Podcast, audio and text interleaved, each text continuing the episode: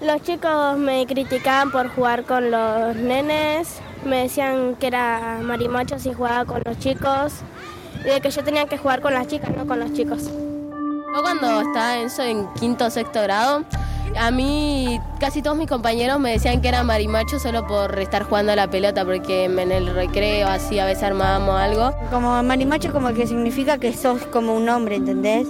que comportas como un hombre, que juegas a la pelota como un hombre. Como que las personas lo usan para denigrarte más o menos con esa palabra. Y eso también como que no da gusto que le digan a uno y, y te hiere, así.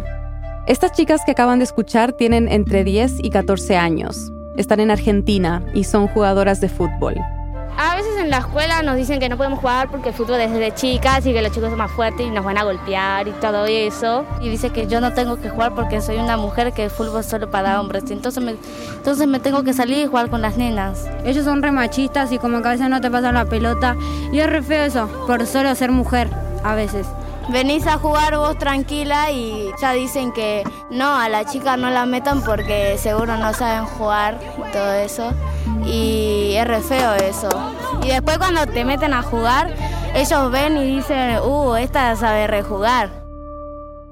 Todas juegan en un equipo de la nuestra fútbol feminista. Una organización social con base de trabajo en la Villa 31, en la ciudad de Buenos Aires, en retiro, que pelea por los derechos de las mujeres desde el fútbol con una perspectiva feminista. Y ella es Mónica Santino, jugadora de fútbol, directora técnica de la nuestra y una de las fundadoras de esta organización. La Villa 31, donde está la nuestra, es bastante conocida. Es el barrio popular más antiguo de la ciudad de Buenos Aires y está en constante disputa territorial con los sectores más ricos de la ciudad. Queda a menos de 5 kilómetros de la Casa Rosada, el centro del poder político del país. Mónica llegó a la Villa 31 en 2007 fue a reemplazar a una entrenadora de Estados Unidos que había formado un grupo de chicas en la villa, pero que se volvía a su país. Era un grupo de pibas entre 12 y 14 años, entre 10 y 12 chicas que me miraban como una extraña, tipo, ¿quién es esta vieja loca? Digamos, ¿de dónde vino? Ese primer año fue construir el vínculo con las pibas, ¿no? A, a través de la presencia permanente. Creo que lo más importante en un barrio es no irse. Además de ganarse la confianza de las chicas, Mónica tuvo que conseguir algo muy básico, un sitio para poder entrenar. Lo primero fue conquistar la cancha, una cancha donde las mujeres casi no podían entrar, pelear cuerpo a cuerpo con los varones, poner la pelota en el medio, quedarnos con lluvia, viento, sol, lo que sea, pero quedarnos. Establecieron un horario de 6 a 8 de la tarde, martes y jueves. Un horario que, por cierto, siguen manteniendo hasta hoy. Y literalmente se pararon en la cancha y durante esas horas se quedaron ahí. Primero éramos un grupito, los varones seguían jugando como si ahí no estuviéramos, seguían pasando la pelota por arriba nuestro. Hubo días de pelear cuerpo a cuerpo, de pedirles que salgan, algún palo, alguna piedra que voló, digamos, fue una batalla física y de presencia, ¿no? Yo creo que simbólicamente es lo que pasa con el patriarcado en todos los lugares, digamos, ¿no? Todos los lugares que las mujeres queremos acceder, damos batallas por el estilo, la misma batalla que se da en los clubes que están en AFA cuando las mujeres pelean por mejores condiciones de entrenamiento.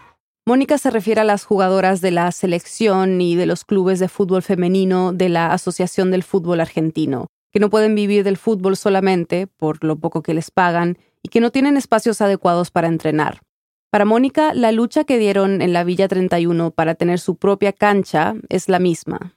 Pero en la cancha del barrio, que las canchas de fútbol en los barrios populares son los espacios públicos por excelencia. Digamos, puede haber una cantidad de necesidades de vivienda, pero nunca se va a construir una casa dentro de la cancha. La cancha de fútbol se respeta. Claramente estamos plantadas acá. Empezó a correr la voz, y empezamos a hacer más. Y cuando fuimos muchas, los varones no tuvieron más remedio que salir. Ahora, en la nuestra son unas 200 mujeres y personas del colectivo LGBTIQ. Las jugadoras tienen entre 5 y 50 años. Nosotras decimos, bueno, el fútbol y el feminismo se encontraron en buena hora y no se tienen que separar más por todos los desafíos que tenemos por delante.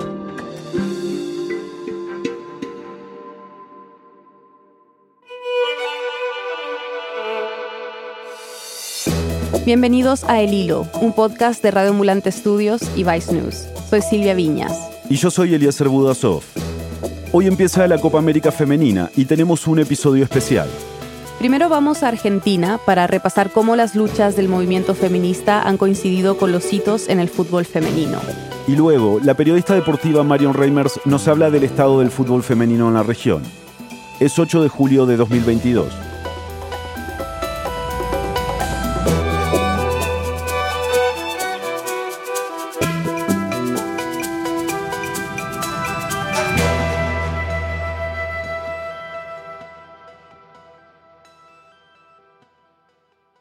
¿Por dónde tenemos que empezar para entender el impacto del feminismo en el fútbol femenino de Argentina?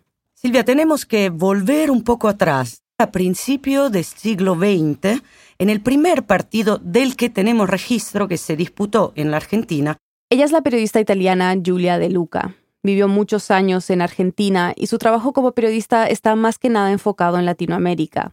Julia estuvo investigando sobre el fútbol femenino en Argentina. Habló con exjugadoras, jugadoras actuales, con Mónica Santino, a quien escuchamos al comienzo de este episodio, y con ella. El primer partido del que hay registros en Argentina de fútbol entre mujeres es del 5 de octubre de 1913. La periodista argentina e historiadora del fútbol, Ayelen Pujol. Ese primer partido del que se tiene registro, de 1913, se jugó en la ciudad de Rosario, que está a 300 kilómetros de Buenos Aires. Era para recaudar fondos para un asilo de canillitas. Canillitas le decimos acá a los que tienen puestos de diarios. Se dividieron en dos equipos, uno rosa y uno celeste, las imágenes que hay las muestran vestidas con una especie de túnicas, como bueno, si fuera un colegio, ¿no? Algo así. Y es un partido importante también porque se da en un momento en que el feminismo empezaba a consolidarse en Argentina como resultado de sus primeras reivindicaciones a finales del siglo XIX que fueron las que pelearon por el derecho al voto, o las primeras egresadas de la escuela de medicina, una carrera que estaba como atribuida bueno, a, los, a los varones, ¿no? Te digo esto porque es interesante analizar la línea de tiempo de la historia del fútbol femenino con la línea de tiempo de las reivindicaciones y las luchas feministas y vas a encontrar que en general los hitos o la visibilización del fútbol femenino coincide con esos momentos históricos, incluso en la actualidad. Bueno, entonces después de este partido, ¿qué pasa? Después de este partido tenemos que esperar unos 10 años más para tener más detalles y otro registro de otro partido. Ahora cambiamos de lugar también. Estamos en Buenos Aires, capital, ciudad autónoma de Buenos Aires, es el 1923 y estamos en la antigua cancha de Boca. Tiene como, bueno, muchas cuestiones llamativas porque todavía acá en Argentina y en la actualidad está la pelea de que los clubes sean sus estadios principales para que las mujeres jueguen al fútbol. ¿A qué se refiere con eso?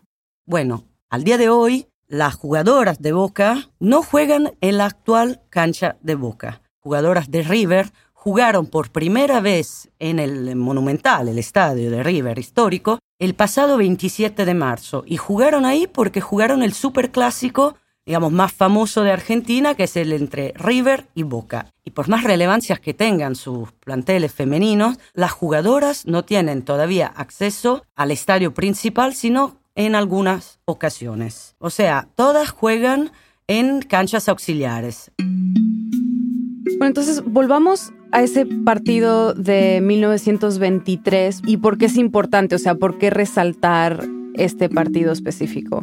Ese partido se disputa entre dos equipos que reflejaban la realidad de Argentina en esa época.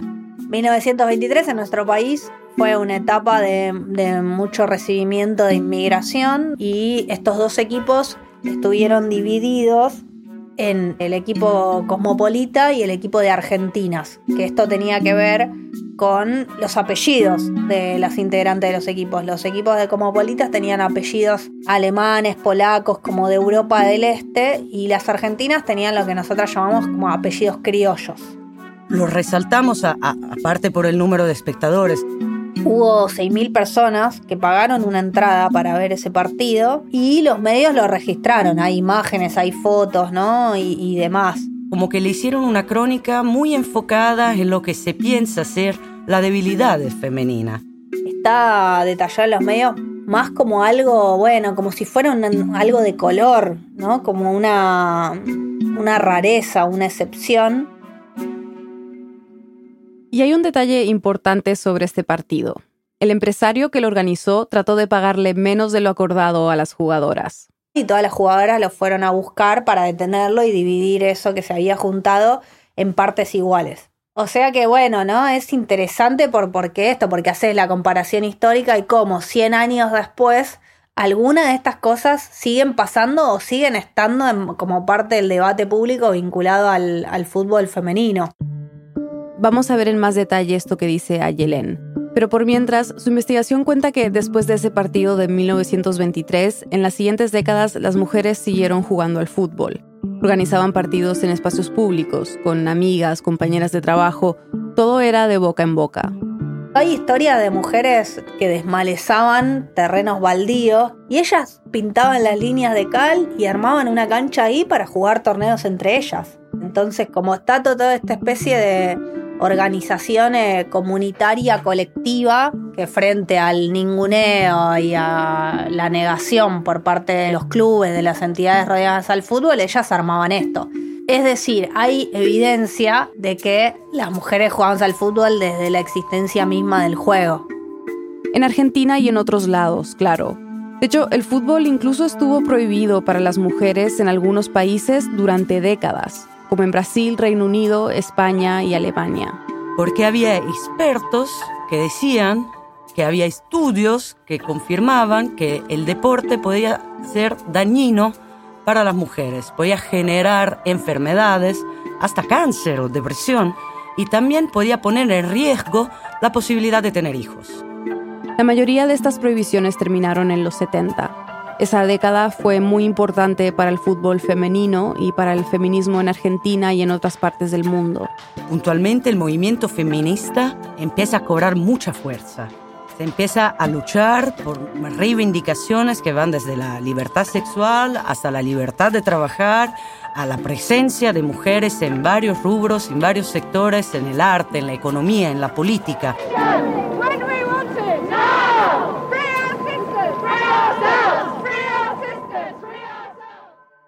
En el fútbol tenemos como un momento de mm, no popularización, pero sí de crecimiento y de práctica y, ahí conocemos y sabemos que empezaron a haber más equipos, algunos clubes, jugadoras que se organizaban para competir en distintos lugares, hay más notas en los medios de comunicación, siempre registrándolas como una novedad, como una rareza. Y para Argentina pasa algo muy importante. Su equipo de fútbol femenino va al Mundial de México 71. Primero, ese mundial no fue organizado por la FIFA, sino que fue organizado por una empresa de bebidas alcohólicas, con lo cual no tenían un apoyo oficial de las instituciones internacionales. Bueno, aquel mundial fueron sin botines, sin entrenador. Y viajan con camisetas, según tenemos registro, que se les rompieron la primera vez que intentaron lavarlas. El primer partido de Argentina fue contra México, con el estadio lleno, unas 100.000 personas en las tribunas y lo pierde 3 a 1. Las jugadoras dicen que hubo un favoritismo del arbitraje para fallar a favor de las mexicanas que eran locales y tenían el apoyo del público y demás. Pero en ese mundial también pasa algo histórico. Fue en un partido con Inglaterra, el 21 de agosto de 1971.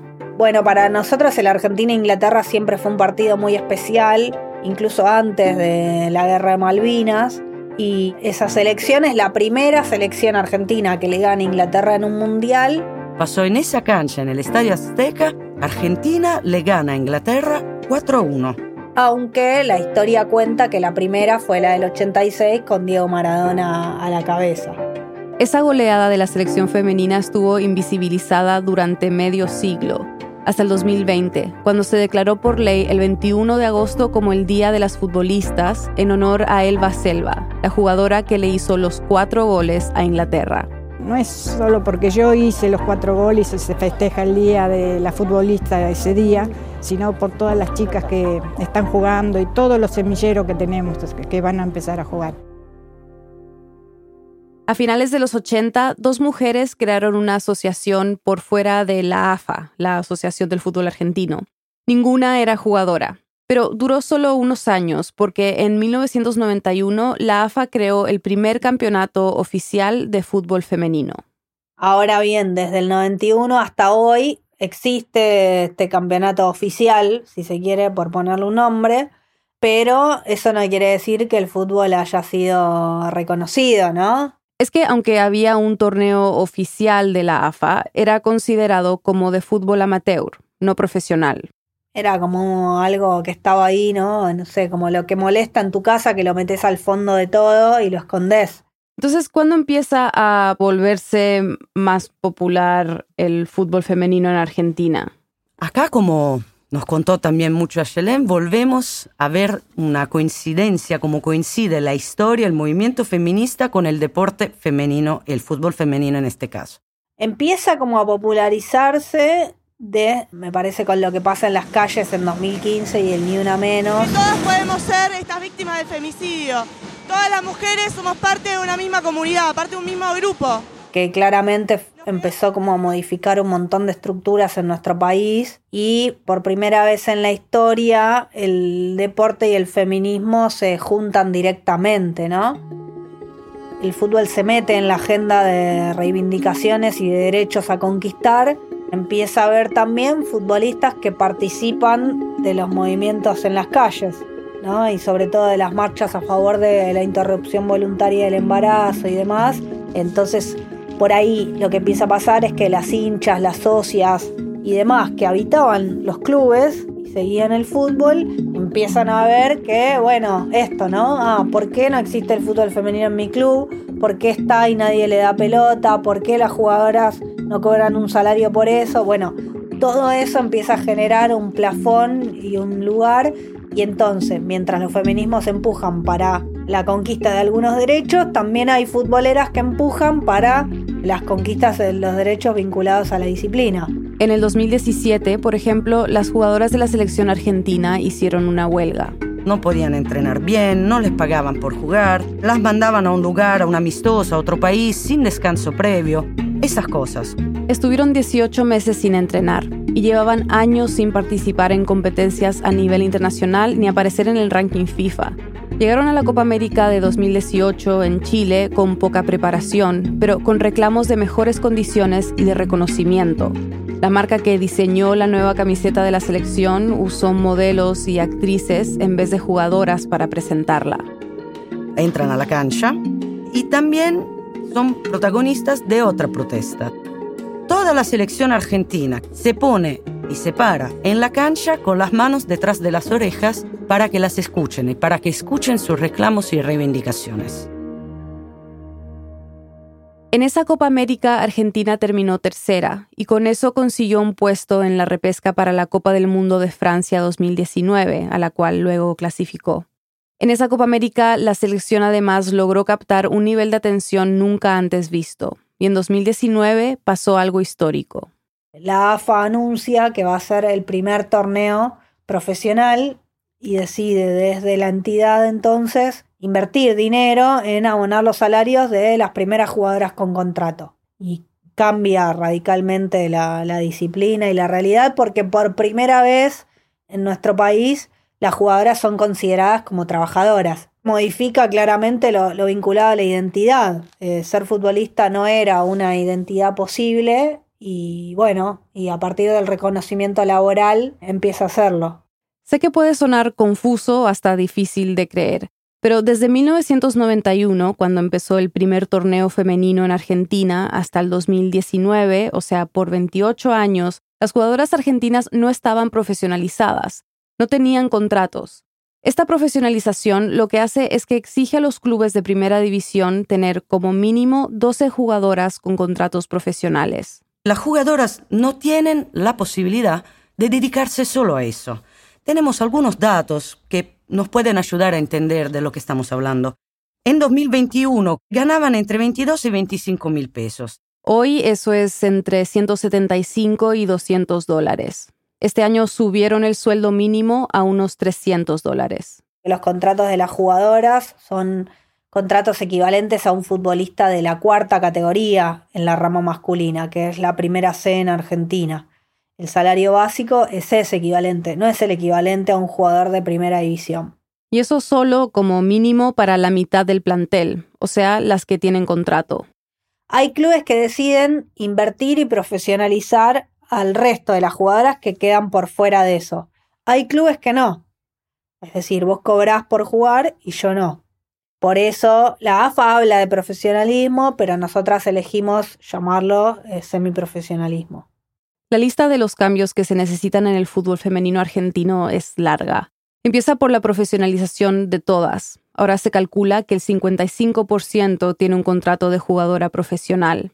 Hay 28 equipos en la primera división argentina y según la prensa local, solo 5 tienen más de 20 jugadoras profesionales. Y Boca es el único que tiene un plantel 100% profesional. En la lista de cosas a cambiar o a mejorar lo vinculado a la estructural, que los clubes dejen de darles las peores canchas y estadios a las jugadoras y ellas puedan habitar también la vida de los clubes en los mismos estadios y espacios que los varones, que la selección argentina tenga un calendario de partidos de primer nivel seguido en cada fecha FIFA que, pueda competir. Bueno, la lista es larga. Las chicas también tienen su derecho para jugar a la pelota.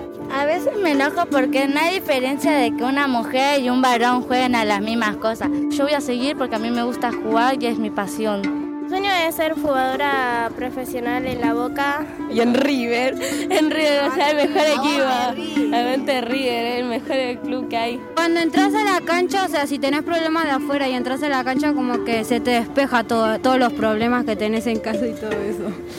Y está re bueno, está recheto. Ah.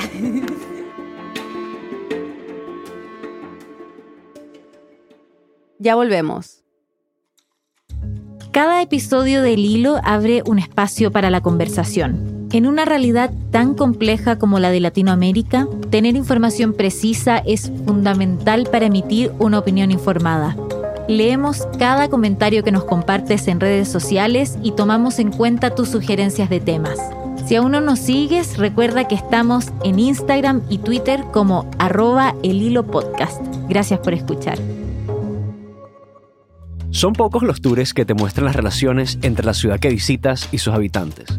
Por eso, este mes en Lupa, la aplicación de red ambulante para aprender español, presentamos una serie de episodios que develan la complejidad de cuatro ciudades latinoamericanas. Descarga Lupa en tu móvil y viaja a la Lima de los años 70 con la historia de Oliver Perrotet, un suizo que se propuso cartografiar una ciudad que sin mapas parecía infinita. Navega por San José sin GPS y descubre cómo orientarte en la capital de Costa Rica, donde no existe un sistema formal de direcciones y sus habitantes se ubican a través de puntos de referencia y estimaciones dudosas. Conoce la realidad de ciertos barrios de San Salvador, en los que las pandillas llegan a controlar hasta los más pequeños actos de expresión personal. Y vuelve al 2008 con una historia que recapitula la batalla juvenil en la que por primera vez los emos se defendieron de los punks en la Ciudad de México. Visita lupa.app diagonal ciudad y conoce más sobre esta serie. Aprende español escuchando las historias de Radio Ambulante.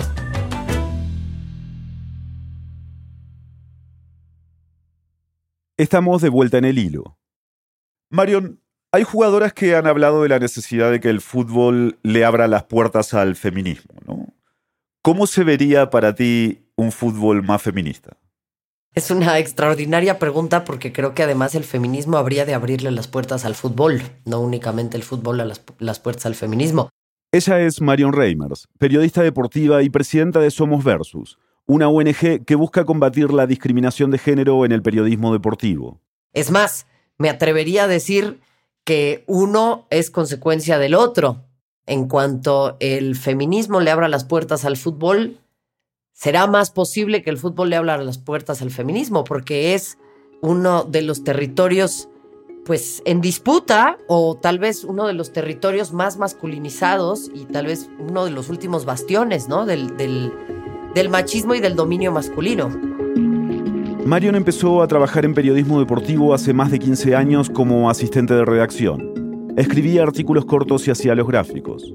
Y en aquel entonces yo recuerdo que veía mucho Fox Sports Noticias, que era lo que recibíamos de Argentina. En México se producían muy pocos programas eh, deportivos para el canal y ahí había más mujeres. Y, y hay que decir lo que ha sido una gran idea, poner a tres mujeres, darnos a Margarita y a mí la, la posibilidad de conducir junto a vos, Marisa. Gracias, Habitualmente las mujeres no nos cruzamos en Central Fox, siempre estamos con compañeros hombres, así que también es muy agradable.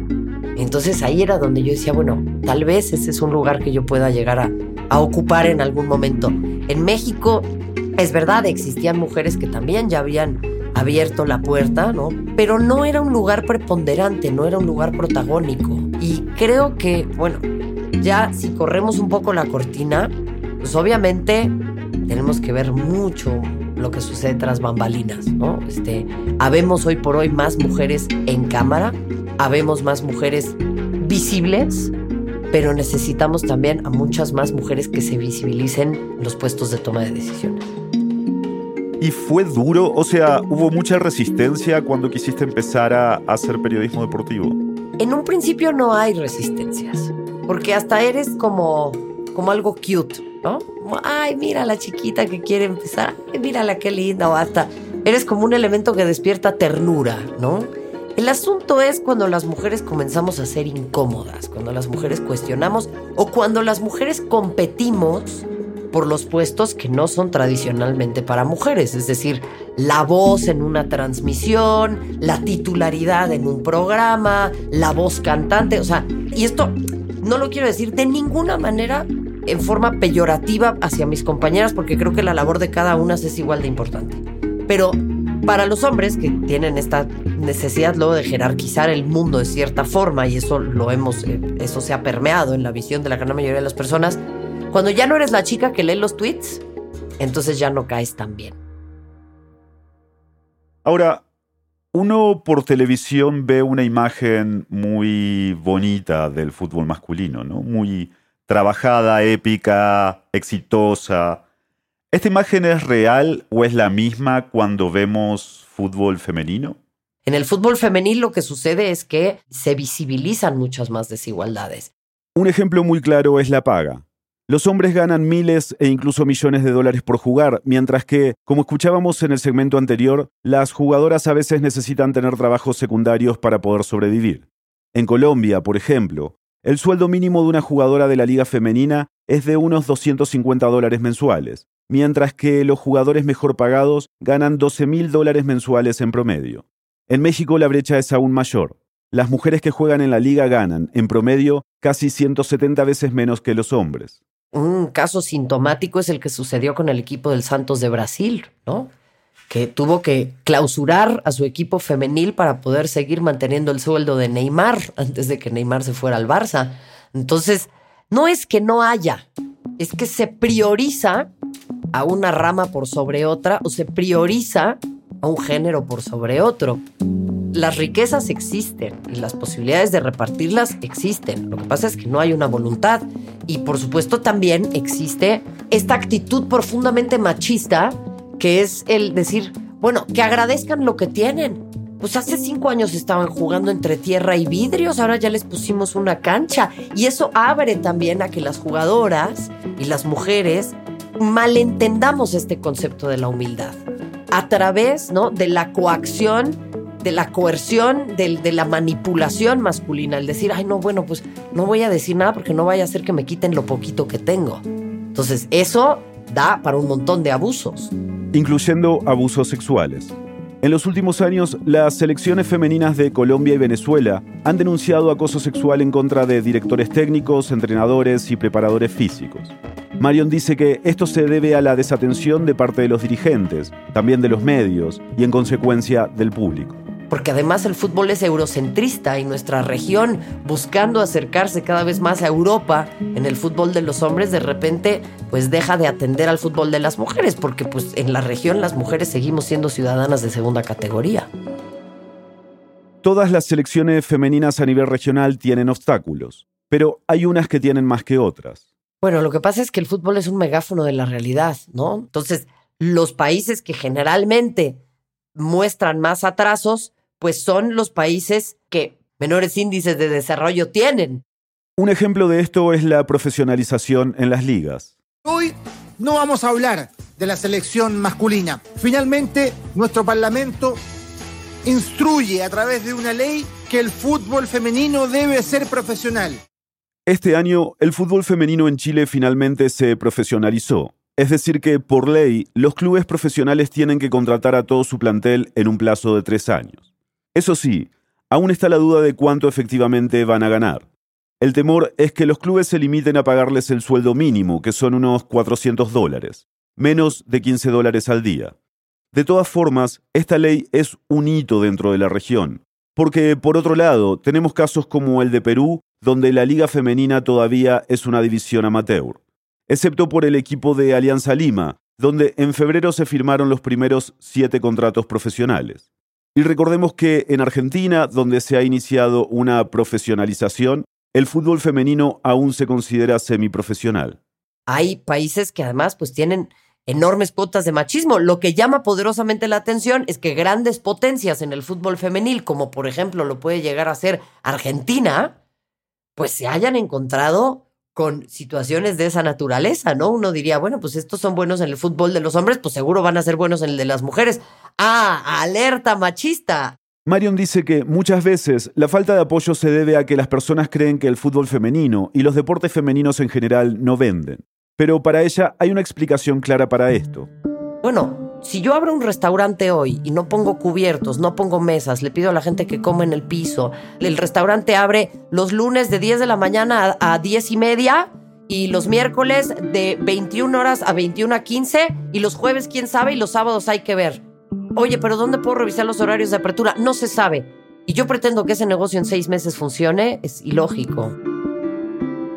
Entonces, bajo este entendimiento, pues habríamos de tener a mucha más gente que sepa cómo operar esta clase de cosas. Lo que pasa es que se subieron a un carrusel ya armado, que es el fútbol varonil, que lleva 100 años trabajándose. Entonces no están inventando nada nuevo. Pretenden vendernos que están inventando algo nuevo, pero si fueran tan capaces, podrían posicionar el fútbol de las mujeres. ¿Y por qué no lo logran? Por una falta de voluntad política. Y esa falta de voluntad política está permeada por sus sesgos implícitos y su machismo.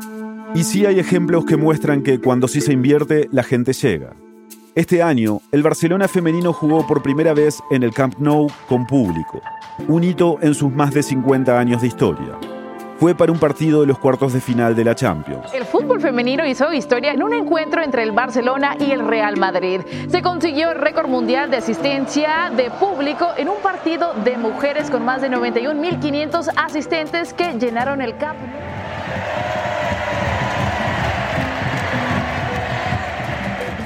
Para las semifinales volvieron a jugar en el Camp Nou y volvieron a romper el récord de asistentes.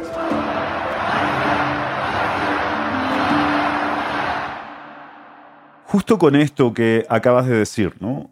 Según la psicóloga deportiva argentina Alejandra Floreán, es fundamental que no se compare el fútbol masculino con el femenino. ¿Por qué crees que es esto? En definitiva, creo que es mejor que no se compare para ciertas cuestiones y para ciertos criterios, porque generalmente todas las personas estamos permeadas por sesgos implícitos y por nuestros propios preconceptos. Entonces, al momento de comparar, siempre vamos a pensar que el deporte de los hombres tiene que ser la máxima aspiración y no le permitimos al fútbol femenil crear su propia identidad.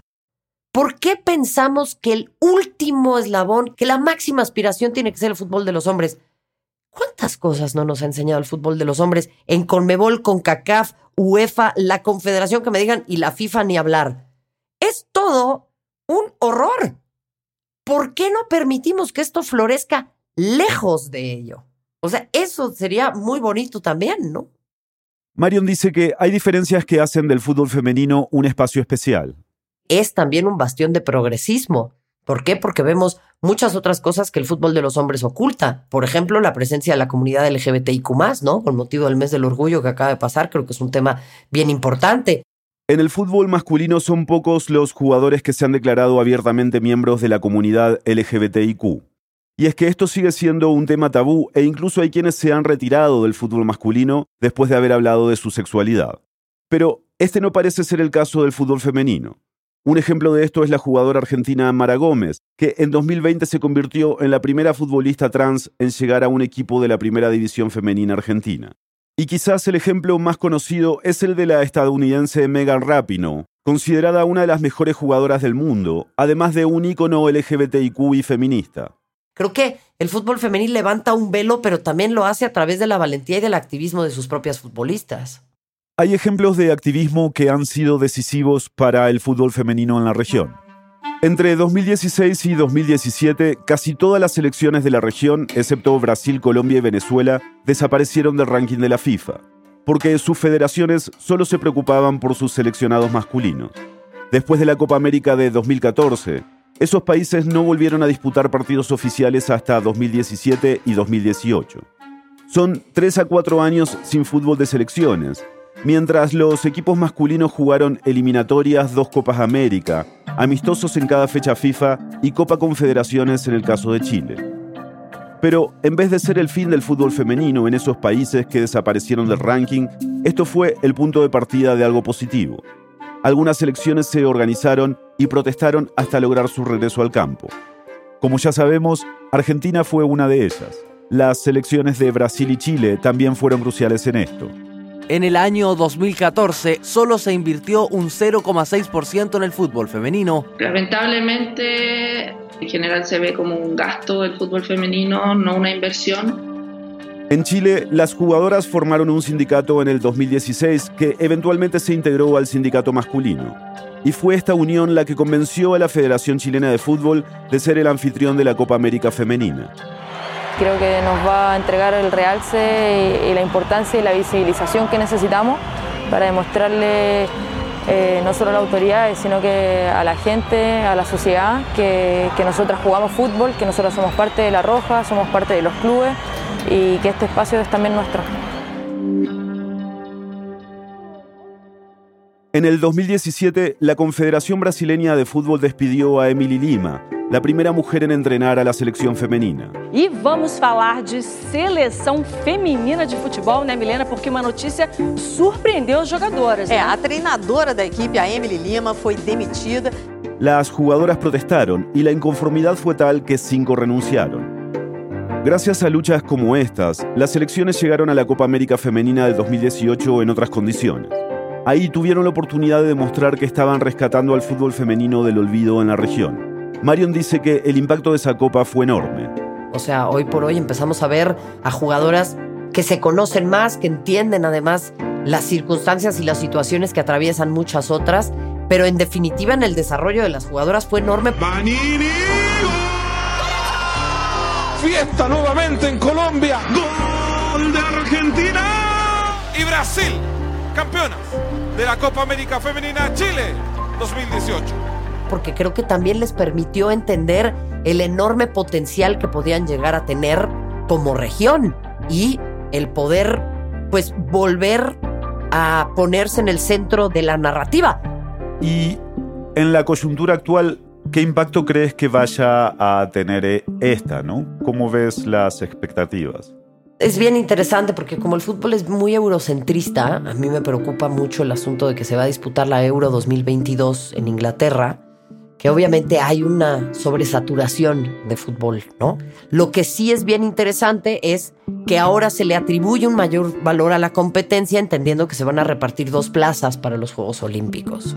Entonces, creo que eso también le añade deportivamente una valía completamente distinta y que también, pues hoy por hoy, en donde empezamos a empujar mucho por la visibilidad de las mujeres, es creo una ola a la que hay que subirse ya.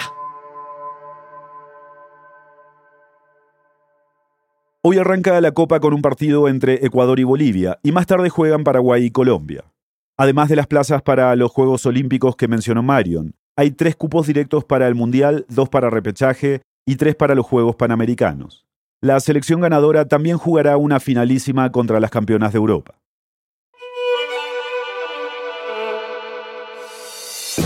El primer segmento de este episodio fue reportado por Julia De Luca y producido por Silvia Viñas. El segundo fue producido por mí, Mariana Zúñiga. Este episodio fue editado por Daniela Cruzat, Silvia Viñas, Daniel Alarcón y Eliezer Budasov. Desiree Yepes y Bruno Celsa hicieron el fact-checking. La mezcla y el diseño de sonido son de Elías González. La música es de Remy Lozano y Elías González. El resto del equipo de El Hilo incluye a Inés Renique, Denis Márquez, Samantha Proaño, Paola Leán, Elsa Liliana Ulloa y Camilo Jiménez Santofimio. Daniel Alarcón es nuestro director editorial. Carolina Guerrero es la CEO de Radio Ambulante Estudios. Nuestro tema musical lo compuso Pau Sasaki. El Hilo es un podcast de Radio Ambulante Estudios y Vice News. Buscamos hacer comunidad contigo y seguir el hilo de las historias que compartimos.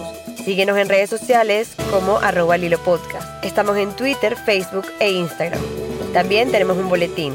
Suscríbete en el hilo.audio slash boletín y recíbelo cada viernes. Hacemos periodismo riguroso y confiable para profundizar en las noticias de América Latina. Si consideras que este podcast te ayuda a entender mejor la región, únete a Deambulante, nuestras membresías. Recibirás beneficios y nos ayudarás a sostener a El Hilo. Únete en hilo.audio slash apóyanos. Gracias por escuchar.